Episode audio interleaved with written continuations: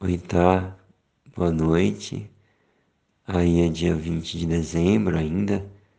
Aqui já é dia 21, porque já passou da meia-noite. Manda esse áudio só agora porque foi um dia bem intenso e, e bom também. É, eu escutei a sua mensagem, que me inspirou muito, sempre me inspira a sua disponibilidade para defender a, a plena existência dos seus filhos, uh, mesmo quando isso significa aí resistir uh, às, uh, à força normatizadora da cultura uh, dominante ou já estabelecida.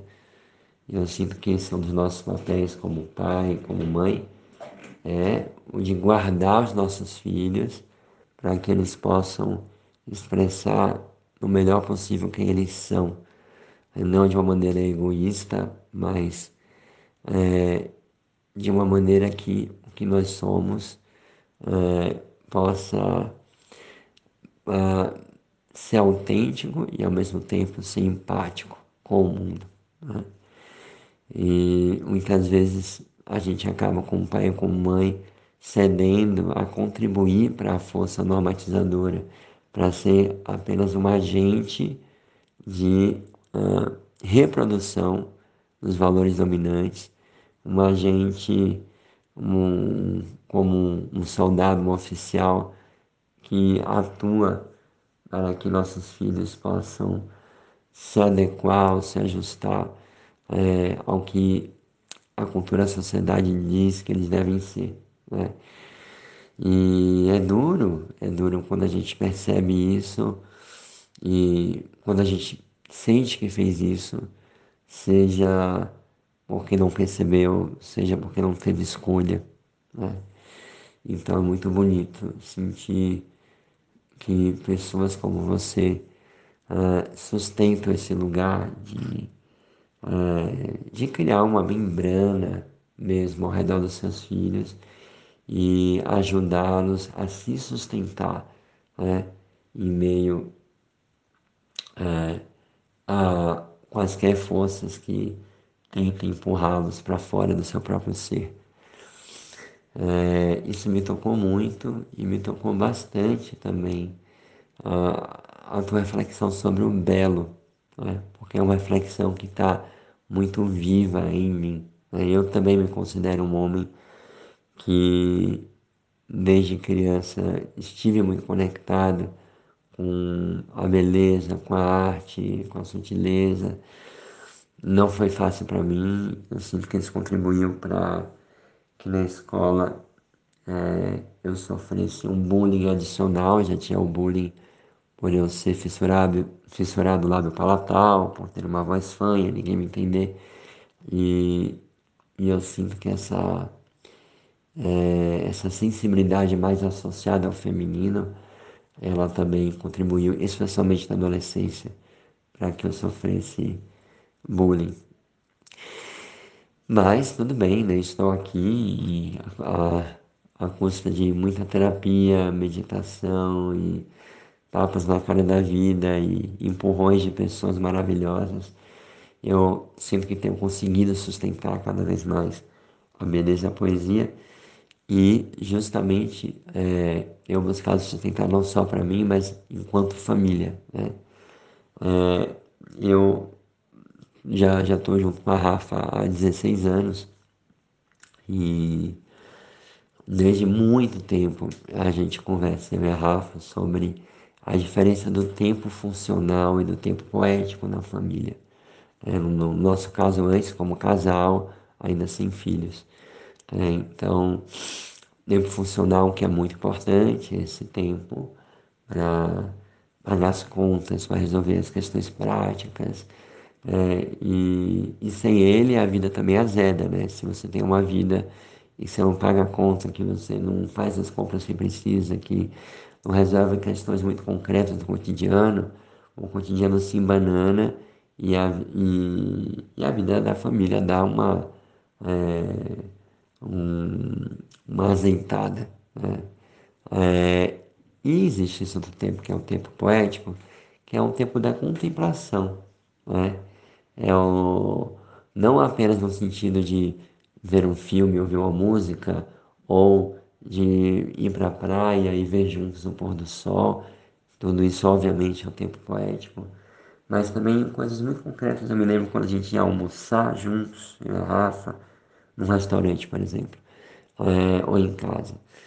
E não me dá conta do tempo que a gente dedicava para é, fazer um checklist de coisas práticas que precisavam ser feitas e o tempo que a gente dedicava a apenas se dar as mãos e ficar se olhando nos olhos e se apreciar e uh, falar algo bonito um para o outro uh, ou simplesmente deitar no colo do outro.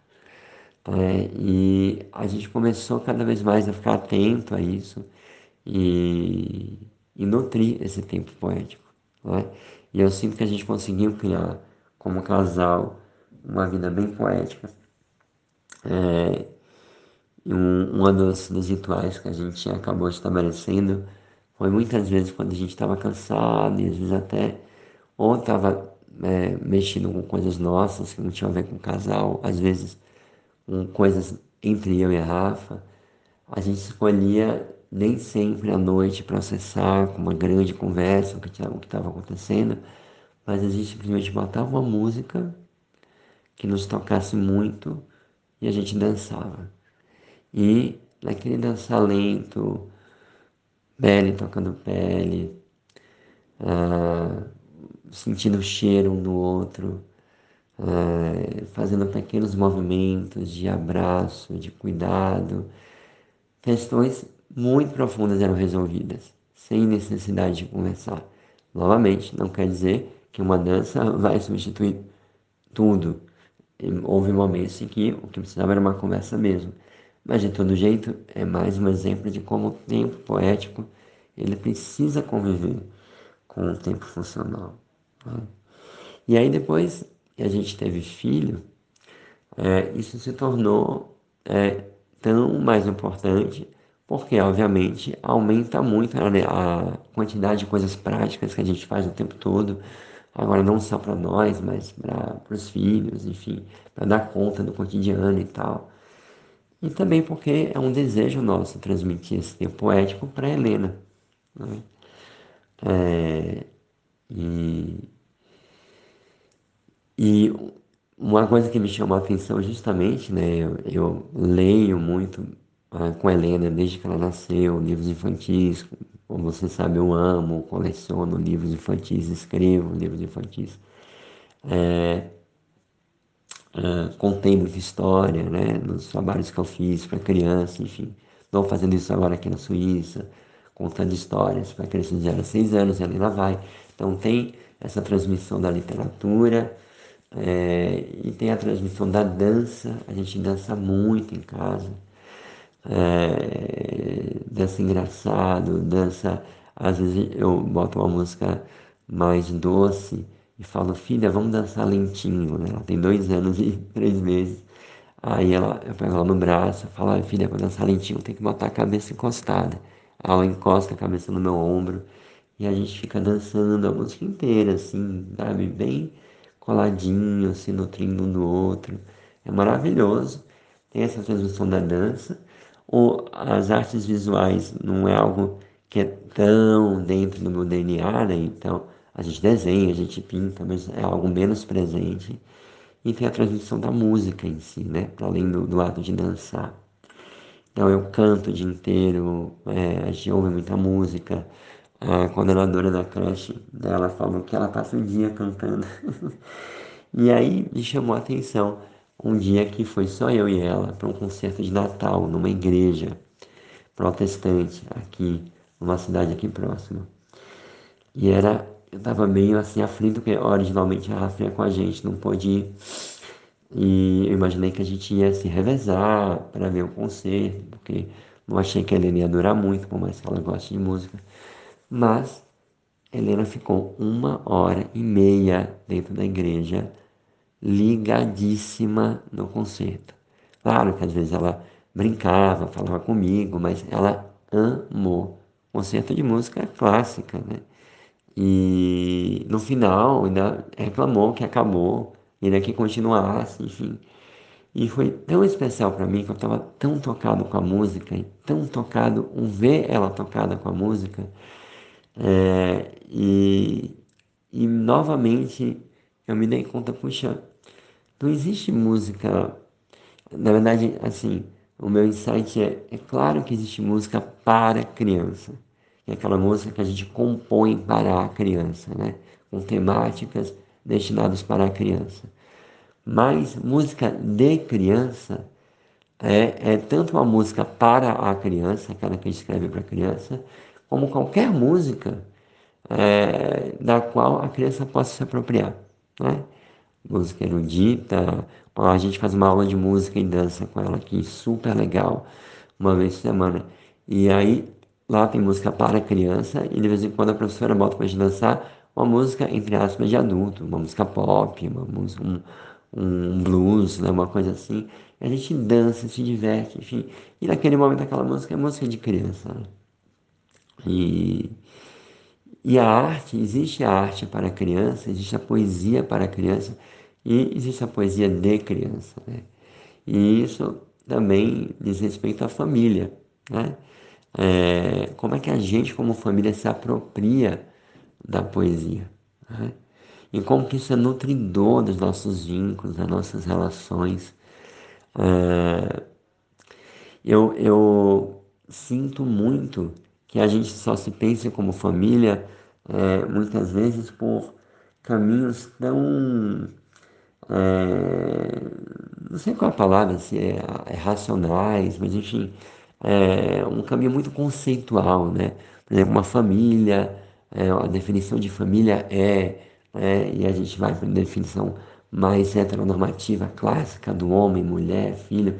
Não, mas na verdade família agora expandiu, aí vai falar das novas relações familiares, ou da família como espaço político, enfim, tem um milhão de conceitos em torno de família.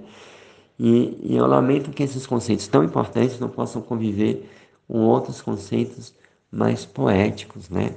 Então eu gostaria muito de poder é, estar num círculo de famílias e a gente se apresentar é, não apenas como ó, eu, aqui é a nossa família, eu sou Gustavo, a Rafaela, a Helena, nós somos brasileiros, a, é, a Rafa e a Helena são brasileiras e suíças, somos imigrantes, é, mas a gente também possa se apresentar assim, Olha, nós somos a família que dança é, pelada em casa, né? E a outra família poderia dizer, nós somos a família que cozinha juntos, né?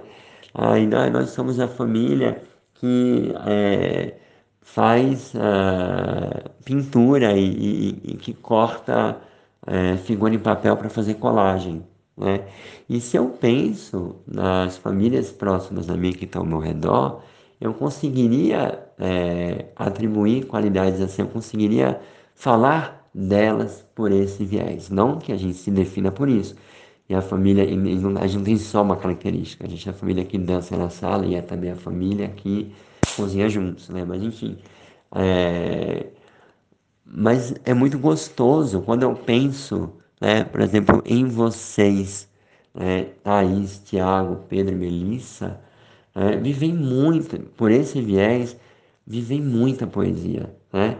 É, eu vejo vocês como a família, é, isso porque são as minhas lembranças relacionadas a vocês, né?